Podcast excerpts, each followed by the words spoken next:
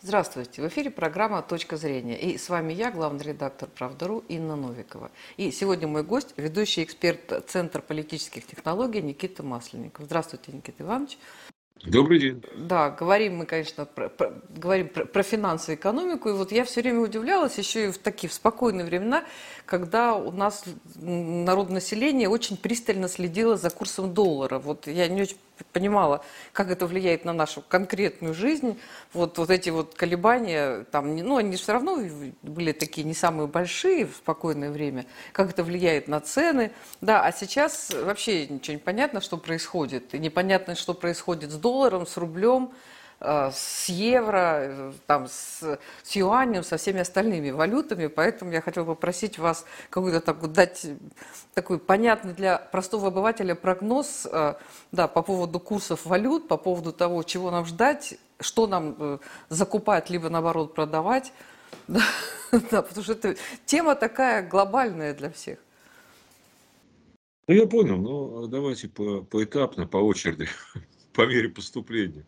Почему население реагирует так на курс, э, на валютные курсы? Потому что население в подавляющем большинстве пережило дефолт 98 года и помнит все это дело. Потом еще помнит обрушение курса рубля э, в 13-14 годах. Да и, собственно говоря, и в 8-9 тоже было не слабо. Поэтому показатель, э, курс рубля – это всегда показатель температуры экономической активности, то есть насколько экономика здорова, больна, не домогает, есть ли у нее перспективы или нет. Это такой общеупотребимый, у нас еще обостренный, так сказать, вот этой близкой исторической памяти конца прошлого века. Ну, кроме того, есть, конечно, еще и сугубый такой экономический смысл, потому что если у вас э, резкое ослабление рубля происходит, то затем это переносится во внутренние цены. То есть, хотим мы или не хотим, экономика устроена таким образом, особенно рыночная, что ослабление курса через 2-3 квартала дает достаточно серьезный подскок инфляции. И, собственно, люди уже научились это все предвидеть, ориентируются. Но вот в, в этом году, конечно, ситуация абсолютно экстраординарная и мало понятна не только для людей, но и, в общем-то, для значительного числа Э, моих коллег-экономистов, э, финансистов тоже. Проблема у нас заключается в том, что у нас действительно произошло очень серьезное укрепление. Помните, что 24 где-то, 25 февраля э, рубль летал выше 120 за доллар, то есть доллар улетел, улетал выше 120 за доллар, а евро выше 130. Затем мы опустились, э, поднялись по своему собственному курсу, опустили эти самые резервные валюты. И, в общем-то, это, в принципе, укрепление составило порядка там, 50%. Это серьезный шаг. Вот. Сейчас у нас э, оба курса, ну, и евровый, и долларовый, находятся ну, практически на двухлетнем максимуме. Вернулись там 2020 год. Что, в принципе, неплохо, если бы не одно «но» если бы, э, строго говоря, вот это соответствовало реальным, реаль, реальному состоянию курса в такой в стандартной штатной как бы экономической ситуации. Почему все-таки произошло вот это вот укрепление? Главная причина ведь э, даже не беспрецедентный тоже э, рост и активного внешнеторгового сальда по первому кварталу, и счета текущих операций, которые всегда влияют непосредственно на укрепление рубля. Но счет текущих операций у нас по профициту вырос в 2,6 раза, а внешнеторговые сальдо активные в 1,6 за первые три месяца этого года. Но самый главный фактор, конечно, это введенные э, в рамках противодействия санкций, санкциям э, валютные ограничения – и жесткий контроль за движением капитала. Когда вас э, экспортеры обязаны в течение трех дней продать 80% своей валютной выручки, естественно, предложение э, и долларов, и евро, в зависимости от того, что они получают за свою поставленную за рубеж продукцию, оно резко увеличивается на валютном рынке, и в итоге у вас получается в силу э, измененного баланса спроса и предложения, вот такое вот, собственно, курсовое соотношение. Потому что в конечном счете оно, естественно, сегодняшний день, здесь и сейчас определяется не столько большим, так сказать, валютным рынком, который находится за пределами Российской Федерации, и от которого мы в волю обстоятельств и э, решений, которые приняли, так сказать, недружественные страны, ну вот мы пока достаточно сильно э, удалены от него. Поэтому у нас курс образования идет на нашем внутреннем рынке, на нашей московской, по торгам московской валютной биржи. А здесь баланс спроса и предложения таков, что долларов и евро стало гораздо больше, и поэтому спроса на них как такового, он, соответственно, резко уменьшился. В итоге мы на сегодняшний день имеем, конечно, беспрецедентную ситуацию, когда вот на 14.00 э, доллар стоил 66 рублей 9 копеек, а евро стоило 70 рублей. Возникает вопрос, это хорошо или плохо? Вот по большому счету здесь, понимаете, есть над чем задуматься. Потому что, ну, конечно, сегодня не наши валютные, не наши экспортеры, не наши импортеры в силу действующих ограничений по движению капитала и по обращению с, валютными, с валютной ликвидностью, они ограничены, так сказать, вот. и плюс санкционное давление, э, что-то трудно продать, что-то практически невозможно купить, альтернативные каналы поставок, скажем, из Большой Азии еще только только-только начинают выстраиваться, это еще длительный процесс, потребует, ну, как минимум, одного квартала, а может быть и двух. И поэтому здесь вот как бы спрос на валюту, он такой вот достаточно э, слабый. И даже если она у вас и есть, то возникает немало, так сказать, проблема, как ее потратить на то, что вам любимым необходимо. А у нас, напомню, что до 50%, даже чуть-чуть выше российских предприятий в целом, они так или иначе находятся в состоянии определенной зависимости от импорта. Кто-то критически, кто-то, так сказать, меньше – вот. Но тем не менее им для, производства, для поддержания производственных циклов, для производственной текущей деятельности нужны импортные комплектующие, и импортное сырье. И возникает, естественно, вопрос, когда ограничены возможности... Да, вот я остановился, мы прервались на том, что до 50% и даже выше, так или иначе, испытывают определенную зависимость от импорта а потратить эту валютную, так сказать, свою, свою ликвидность на решение своих вопросов производственных им сейчас крайне затруднительно. Вот, хотя, в принципе, теоретически, конечно, такой курс, как сейчас э, у рубля по отношению к доллару и евро, они бы, естественно, решали проблему достаточно серьезного удешевления импорта и привлечения импортных поставок гораздо дешевле, чем это могло быть до, ну, при курсовых значениях около 100 там, и так далее и тому подобное. Но здесь есть еще один проигравший, достаточно серьезный. И что, собственно, сегодня э, уже начинает очень многих и финаналитиков настораживать, и, в общем-то, и официальных экономистов в правительстве и в Центральном банке. Дело в том, что когда вы продаете выручку валютную, скажем, по 100, то вот эта сотня, она зачисляется так или иначе в валютном эквиваленте, в эквиваленте рублевом, она идет в бюджетные каналы. То есть это те деньги, которые необходимы для финансирования антикризисной поддержки населения и экономики, на выплаты э, малообеспеченным семьям с детьми от 6 до, 18, до 16 э, лет там, и так далее и тому подобное. То есть на то, что необходимо действительно сегодня, чтобы выстоять, э, отряхнуться и двигаться дальше, так как мы считаем нужным. Но вот когда вы продаете по 66, а некоторые говорят, что мы идем, так сказать, устойчивыми семимильными шагами к 60, то у вас возникает сокращение вот этого самого эффекта, и стало быть риск недофинансирования вот этих самых антикризисных мер необходим. Поэтому сегодня, конечно же, понятно, что душу-то греет, ну как же, было 120, стало 66, но на самом деле это, в общем, достаточно рискованная вещь, потому что Здесь у нас явно сегодня в проигрыше бюджет Российской Федерации вместе со своими региональными собратьями, с муниципальными и так далее и тому подобное. Поэтому здесь вот этот переукрепленный курс рубля, конечно, нужно было бы несколько менять в сторону ослабления. Но директивным решением это ведь никогда невозможно сделать. Вот, поэтому здесь, очевидно, нужно будет принимать в ближайшее время решение по скажем, ослаблению экспортного э, вот этого самого валютного э, контроля. Ну, условно говоря, вот сегодня действует пока норма вот эти двое, три, три, трое суток, как хочешь, так и продавай.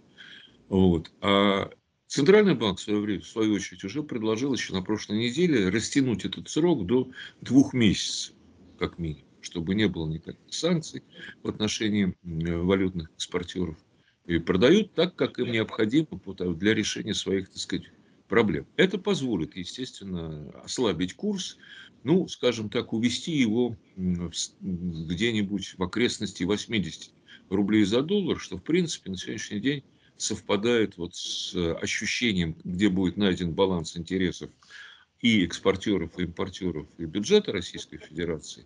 И, собственно, эта же цифра, ну, там 81, 81,4 э, рубля за доллар, это среднегодовой курс, прогнозируемый Минэкономразвития вот, э, на этот год.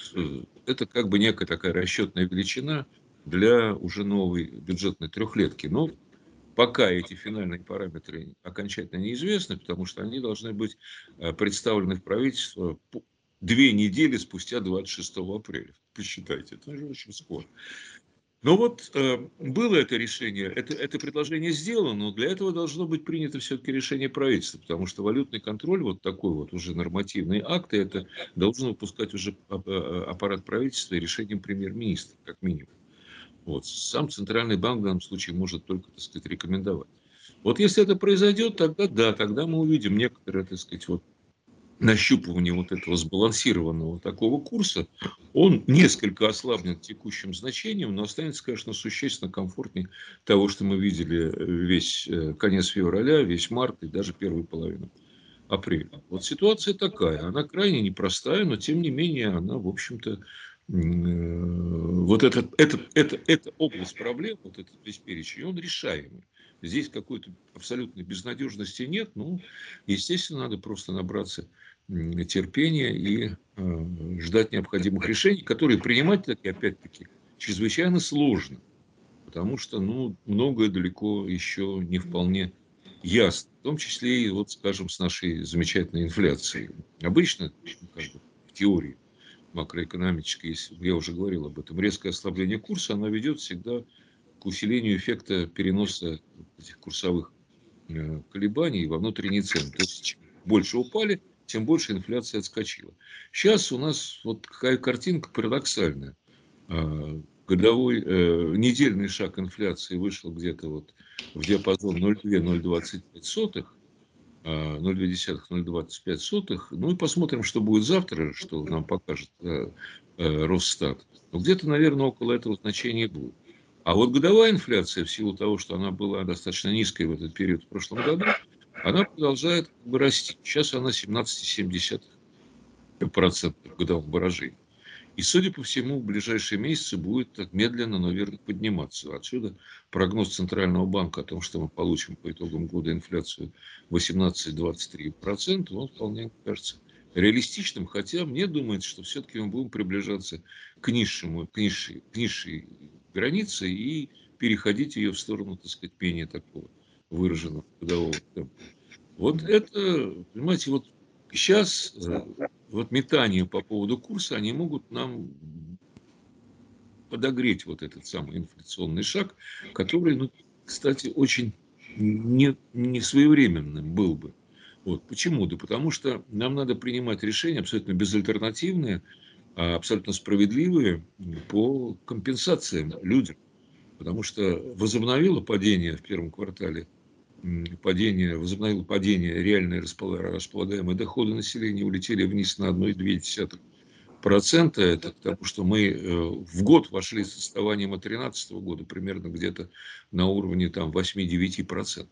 То есть добавили к этому отставанию накопленного. Плюс пенсионеры у нас потеряли больше 8% с начала года в реальном выражении своих пенсий. Компенсировать надо. Это абсолютно как бы необсуждаемый вопрос. Но самое главное, понять срок когда. Когда. Потому что если мы сделаем раньше, чем это вот, по жизни как бы подсказывает вот это, в том числе и динамика валютного курса, то тогда мы дополнительно подгоним инфляцию, получим еще на ровном месте полтора-два э, процентных пункта его годового роста. Надо нам это? Ну, вряд ли. Поэтому сегодня вот этот вот курс, он Понимаете, э, многие мои коллеги говорят так, да он, собственно говоря, раз это внутренний валютный рынок, он, кроме того, как э, эффекта душегрейки такой, он, собственно, ничего не означает. Не вполне так, потому что вот поиск вот этого самого оптимального на сегодняшний день уравновешивающего значения курса, он одновременно дает подсказку нам, когда проводить вот эти самые индексации.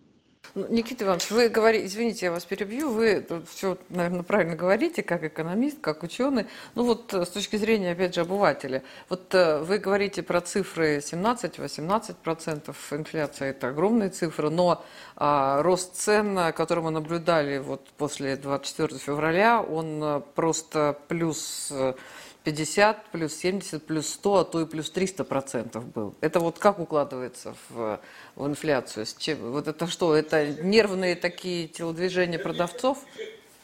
Это эффект ажиотажного спроса, который, естественно, был, который давал такие свечки по огромному количеству товарных так сказать, позиций, но он уже к концу апреля ушел. Нет, он, он не вернулся, э, он уж он спустился, да, но он, он не вернулся к прежним значениям, которые были до.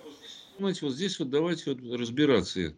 Ну, во-первых, вот э, опять-таки многие мои коллеги, в том числе и в правительстве, как бы очень уверены, что вот этот самый ажиотажный спрос не вернется, и у нас как бы новых свечек ценовых не произойдет. Вот здесь надо быть крайне осторожным. Почему-то, потому что, собственно говоря, ажиотажный спрос, как движущая сила инфляции, может быть, и ушел куда-то, или отступил, по крайней мере, куда-то в тень там, на другую сторону Луны спрятался. Но, тем не менее, вот шоки от снижения предложения, они остались. Потому что санкции остаются. Купить импортер ничего не может. Или может, так сказать, но с большим трудом. Отсюда вот это вот риски нарастания несбалансированности спроса и предложения, они усиливаются. А это всегда дает, так сказать, ощущение того, что риски, они никуда не ушли, они могут реализоваться новым витком роста цен. Но, с другой стороны, он будет достаточно неравномерным. Потому что, скажем, вот вы говорите, куда она может вернуться? Ну, во-первых, она может вернуться и совершенно очевидно по, скажем, топливным ценам. Автомобильные бензины, внутренние цены на газ и так далее и тому подобное. Потому что если нам еще начнут сокращать наш э, импорт, э, то есть наш экспорт э, в Европе, то, собственно, у нас остается гораздо больше, так сказать, возможностей направлять это на внутреннюю переработку. Но у нас растет, растет экспорт э, в Китай, причем Китай старается это не афишировать, другие страны, которые тоже стараются этого не афишировать. Конечно, растет, но, во-первых, э, во-первых, он не растет не такими не такими бурными темпами, как бы, может быть, нам хотелось, он еще не... Там 45% называлась цифра, что-то я так... Ну, подождите, это можно сколько угодно там верить этим китайским статистикам и так далее и тому подобное. Я просто знаю одно, что мы, во-первых, ну, пока еще не можем заместить выпадающие, если вдруг случится вот это вот самое эмбарго, и э, нам, у нас резко сократится экспорт в Европу, мы пока еще до конца года вряд ли сможем заместить это в полном объеме поставками в Китае, в ту же Индию. Вот. А при этом в Китае у нас сегодня, очевидно, все признаки экономического спада надвигающегося, а стало быть, следующее, спрос на нефть будет снижаться. Вот. А там все очень непросто с этой точки зрения. А Индия требует дисконтов.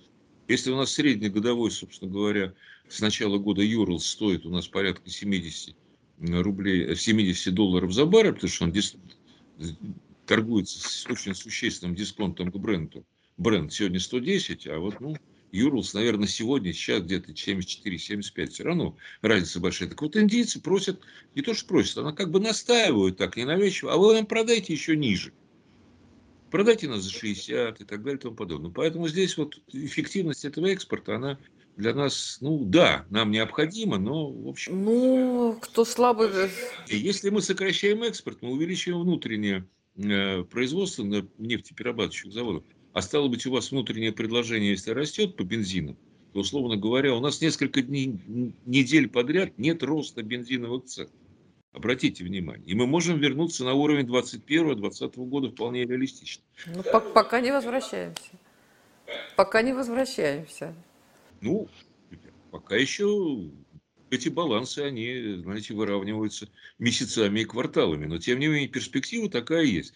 Второе направление, где, может быть, так сказать, мы увидим, ну, по крайней мере, стабилизацию цен, возможно, их снижение, а по ряду товарных групп и, возможно, и возвращение на рубежи, так сказать, до кризисные. Это все-таки итог, э, мы увидим пока, я очень аккуратен стараюсь быть в оценках, увидим по итогам посевной кампании она, в отличие от прошлого года, была сделана, э, осуществлена гораздо более, так сказать, как бы системно, правильно, конструктивно, потому что гораздо большую поддержку оказали, получили агропроизводители, те, кто занимается посевной компанией, там и по кредитам, и по э, ценам на удобрения, и по многим, так сказать, другим параметрам.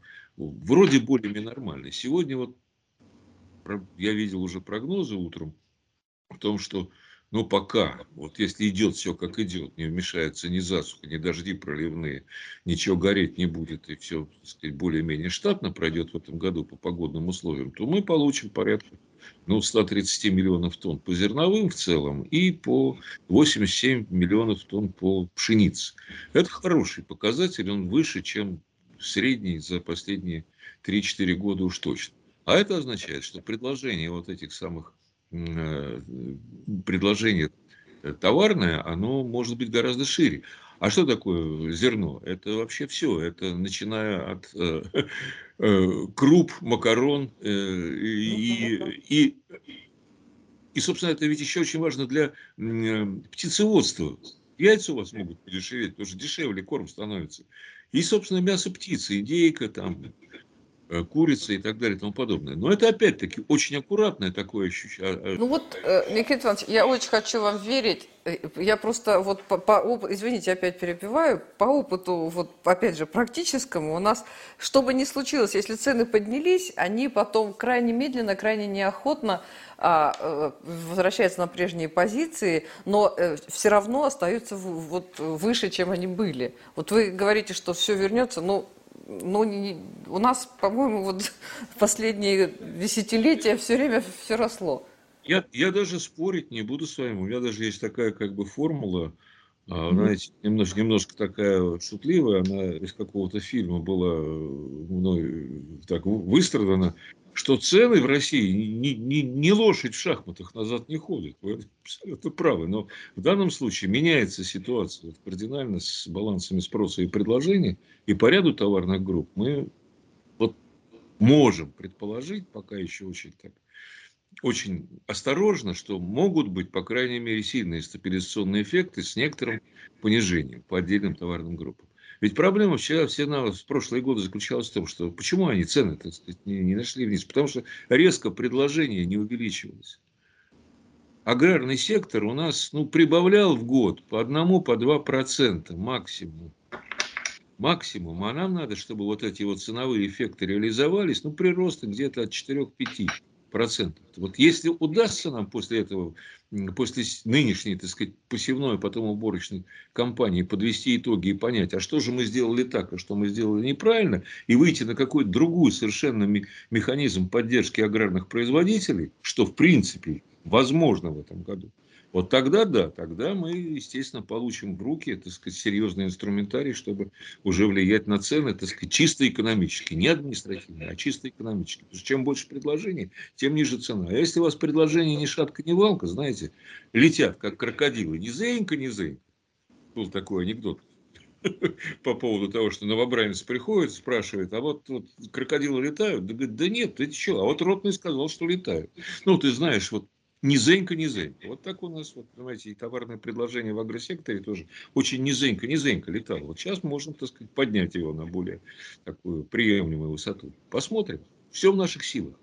Ну, пос посмотрим. У нас недавно был президент Зернового союза российского. Он сказал, что, ну, в общем, катастрофы нет посевной. Вроде, но единственное, что проблема с семенами, поскольку это же тоже была импортная вся, все это глобальная экономика. Вот. Но как-то он так аккуратно сказал, что вот по поводу помощи, да, что вот Минсельхозразвитие могло бы хорошо помочь и много помочь, но вот почему-то этого не делает. Хотя мы все же знаем, что у нас есть Минфин, который собирает денежки и старается ничего никому не дать. Есть слабенькое Минэкономразвитие, которое пытается что-то кому-то дать, но ему не разрешают. Вот. А вот Минсельхоз, он вроде бы и мог бы помочь, но... И я подозреваю, что это не только в, вот в агросекторе, это и в других секторах, в том числе связанных там с какими-то продуктами питания. Ну, вы знаете, отчасти это верно, но в этом году все-таки кредитная поддержка на посевную увеличена практически в несколько раз по сравнению с прошлым. Это действительно безусловно. Ну, дай бог, дай бог. Вот, поэтому отдачу мы вправе ожидать. Вот. Что касается всех остальных рисков, да, они есть, да, они существенные. Но тем не менее, если вообще ничего не делать и не менять как бы вот эту всю регулятивную систему поддержки агросектора, ну, мы ничего хорошего не добьемся. А Минсельхоз, ну, он ограничен в тех объемах, которые ему дают. И кроме того, у нас, я бы еще больше скажу, у нас есть, эм, если уж мы вот в аграрной сфере говорили, у нас одно из крупнейших ограничений – это логистика, да, Логистику надо финансировать, потому что, ну, произвели, а куда довести? Сразу в магазин невозможно, слишком большое транспортное плечо. А межрайонных, так сказать, как бы вот этих логистических центров, их катастрофическая нехватка, чтобы они где-то отлежались, где-то в морозильнике полежали. Там. Вот этого нет. А это нужно. Для этого нужно, так сказать, естественно, уже кредиты не столько на э, посевную, сколько вот на инвестиционные цели.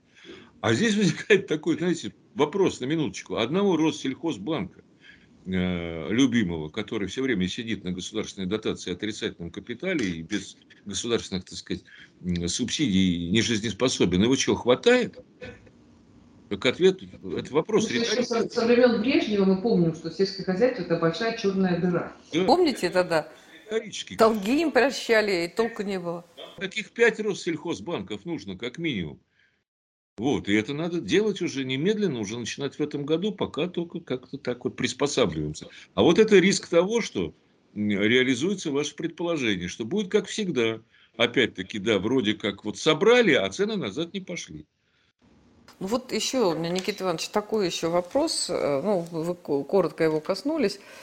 Все равно у многих производителей, э, вы назвали цифру 50%, что есть э, какие-то там внешнеэкономические связи, и им нужно покупать там самые разные э, продукты, товары, там, оборудование для того, чтобы там свой производственный цикл как-то работал.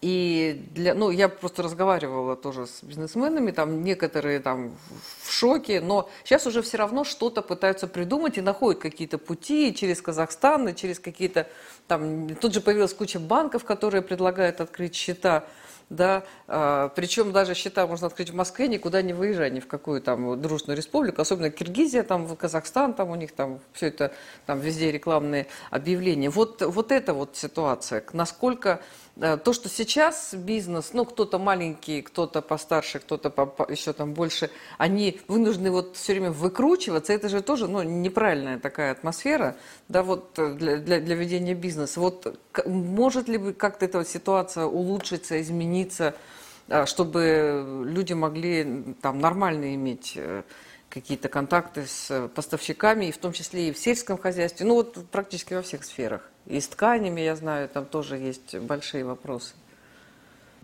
Вы понимаете, я, я бы тут разделил этот большой вопрос на несколько составляющих. Во-первых, вот эти банки, которые, так сказать, из дружественных нам евроазиатских стран, членов Евразиатского экономического союза.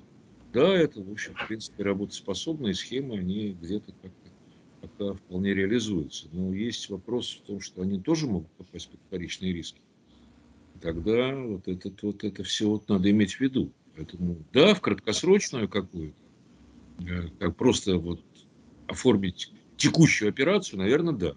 Выстраивать стратегию на там, год, на полтора, ну, наверное, надо быть несколько... Какие варианты еще могут быть? Что, что можно придумать? Второй вариант, второй вариант более, так сказать, такой серьезный и более для нас предпочтительный. Ну, сейчас понятно, что в силу резкого сжатия экспортно-импортных потоков, так сказать, с коллективным Западом в отношениях, вот, нам придется сейчас перестраивать э, вот всю сетку внешнеэкономических связей, ориентируясь на Большую Азию, страны Латинской Америки, отчасти Африки. То есть то, что экономисты обычно в своем жаргоне называют диверсифицировать экспорт.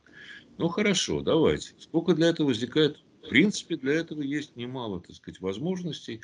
Есть э, потребность в нашей продукции тех рынках есть какие-то аналоги, которые мы можем э, оттуда привлечь э, к себе. Вот. Есть всякие разные схемы, как можно обойти санкции через третьи стороны. Это все, в принципе, работоспособно. Вопрос времени. Вопрос времени, чтобы более-менее отладить вот эту вот самую всю систему с ориентацией на новых внешнеторговых партнеров, это ведь не однажды в ночь с понедельника на вторник, по всеобщему счастью. Да, это, в общем, требует Э, нескольких месяцев и кварталов, а по многим, так сказать, может быть, даже и до конца года придется это все искать. Поэтому здесь вот это, но это более долгосрочный вариант, потому что он предполагает еще и, собственно, достаточно серьезное оживление вот, э, обслуживания национальными валютами вот этих самых торговых потоков. Здесь тоже есть разные всякие разные, разные проекты создания новых расчетных единиц – они пока немножко, так сказать, кажутся такими фантастическими, но это работоспособно. За три года мы сделаем. А сейчас вот придется, так сказать, приспосабливаться к этой ситуации, внимательно все отслеживать. И задача правительства и Центрального банка у них, собственно, вот дать возможность бизнесам вздохнуть. Ну, во-первых, так сказать, не давите. Если уж президент говорил об экономической свободе, ну, давайте ее хотя бы дозированно добавлять. Вот, это понятно. Во-вторых, естественно, поощрение конкуренции всемирное, потому что если у вас, чем больше у вас компаний, тем, значит, у вас, так сказать, больше товарной массы и, и давление антиинфляционное, оно, естественно, возрастает. Но для этого нужно стимулировать бизнесы, к тому, чтобы они развивались. А им что сейчас сегодня нужно? Оборотка, да. Сейчас более-менее этот вопрос решается, хотя тоже, так сказать, немерено всяких разных проблем, но все-таки куда-то уже тележка двинулась. А следующее, это вот, ну хорошо, дали возможность выжить. Ребята поднялись с колена, тряхнулись и смотрели. Хотят инвестировать, а инвестиционный кредит сколько стоит? Дорогого будет вообще. Поэтому следующий уже к началу лета это вот целый комплекс мер по стимулированию инвестиций, инвестиционных кредитов. Вот это вот существенно важно. А Центральный банк, он делает на самом деле все, что возможно, но пока он ограничен вот в этих самых снижениях своей ключевой ставки. Вот. Правительство еще до, до сих пор до конца в полном объеме не определило, а сколько же оно может денег-то затратить на антикризисную поддержку и по каким направлениям в этом году. Потому что что ни неделя, что ни день, мы какие-то новые цифры все время видим, без, э, в общем-то, даже приблизительной разбивки, куда что.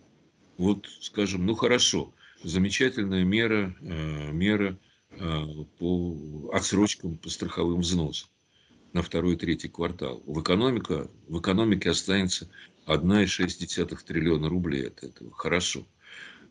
Минфин не будет в этом году заниматься заимствованием. Те деньги, которые могли бы, так сказать, пойти на э, покупку государственных облигаций, останутся в экономике, останутся в банках. Банки покредитуют, покредитуют так сказать, в том числе новые компании. Таможенная служба – в этом году уже э, в первом квартале выдало всяких раз льгот и преференций на практически на 265 миллиардов рублей. Если так дело пойдет, то до конца года опять-таки выигрыш бизнеса от таможенных так сказать, послаблений составит 1 триллион рублей ресурса, который останется в экономике. Но все это понятно, все это хорошо. Это как бы некие источники. Вот теперь главная задача это все как бы приспособить, а как их вот стимулировать-то для того, чтобы... Ну, вы понимаете, ответ на все санкционные вызовы, это не только там контрсанкции, это все хорошо. Это вот здесь, туда-сюда, как пинг-понг. Но на самом деле самый принципиальный и важный ответ – это все-таки давайте перестраивать модели развития. Не жить. Жидкие углеводороды нам, конечно, крайне важны. Но давайте их, так сказать, направлять внутрь больше, чем вовне. Это другая экономика, другая структура, это огромная, так сказать, задача. Но это надо делать, а это надо сегодня уже стимулировать. С тем, чтобы тот малый и средний бизнес, который будет открываться в этом году, понимал, что он будет обеспечен хотя бы вот этими самыми нефтегазохимическими ресурсами в полном объеме. А у него пока такой уверенности нет. Он еще смотрит и видит, что а, уже на 4, от 4, по разным оценкам, от 4 до 9 месяцев процентов сократилась нефтедобыча в Российской Федерации в апреле. А что дальше будет? Это что же значит? Значит, у нас чистый вычет, мы не получим, чего мы могли получить, как нам развиваться. Поэтому вот здесь вот все эти вопросы накапливаются. Ответ только один. У нас, помимо, так сказать, нашей замечательной налогобюджетной и, естественно, а, денежно-кредитной политики, в стране должна быть выстроенная, выверенная и с главным упором на нее, с приоритетом, это структурно-политические действия, структурная политика. Мы должны делать, создавать новые модели развития. И тогда, как только будем делать первый, второй, третий шаг, будут появляться и понимание, а как перестраивать экспортные импортные потоки, где рынок выгоднее, а где не очень выгоднее, где какие альтернативы есть, как выстраивать дальше инвестиционные сотрудничества. У нас, понимаете, критическая зависимость от иностранных, так сказать, решений, по, которые касаются всей цифровизации, социальной сферы, госуправления, экономики, достигает 70%. Вот он, ответ, вызов. Ответ начали выстраивать. Правительство подготовило, пока, правда, официально не утвердило, но подготовило новый национальный проект по развитию э, вот этой самой отечественной российской э, электронной промышленности. Нормально. Ну, будем надеяться, мы так много десятилетий, ну, десятилетия, наверное, может быть, даже несколько десятилетий говорили о том, что кроме энергоресурсов России нужно что-то еще производить, а не сидеть на нефтяной игле, и у нас для этого есть все возможности, но вот только до этого все время говорили, и особо ничего не делалось, и кроме того, вся ориентация была на, насколько я понимаю, на крупный бизнес, потому что с ним проще, налоги с ним там, с, с них собирать проще, а малый и средний бизнес, замучишься там их по головам считать все, всех и помогать всем. Да, и в итоге теперь оказалось, что, ну, может быть, действительно пришла такая ситуация, что изменится подход, и изменится отношение к, вот, к этому и малому среднему бизнесу, и, может быть, действительно мы начнем производить то, что могли бы и, и раньше производить.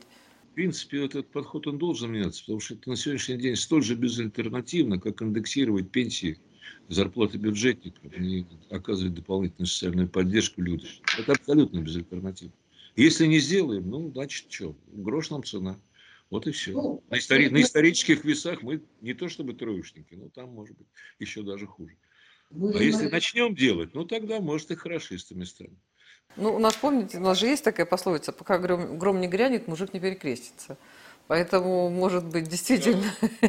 может быть, действительно, и все-таки пришло время, да, что-то делать, и, может быть, даже мы сможем там возродить и отечественный авиапром, и самолеты будут соответствовать и европейским стандартам, но же, все равно же когда-то все это закончится, и я, я очень надеюсь, что, э, да, что мы какие-то какие связи восстановятся, потому что ну, уже немножко другое время. Ну, будем оптимистами.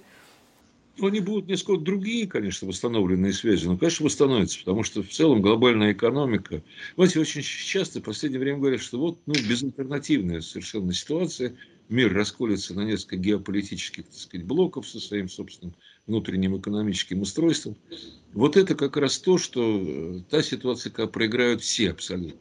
И вот угроза вот этого самого потерь, я думаю, что она чем дальше, тем больше, вот экономических потерь, безвозвратных причем для всех будь то Штаты, будь то Европа, будь то Россия, будь то Китай, Индия, все потеряют.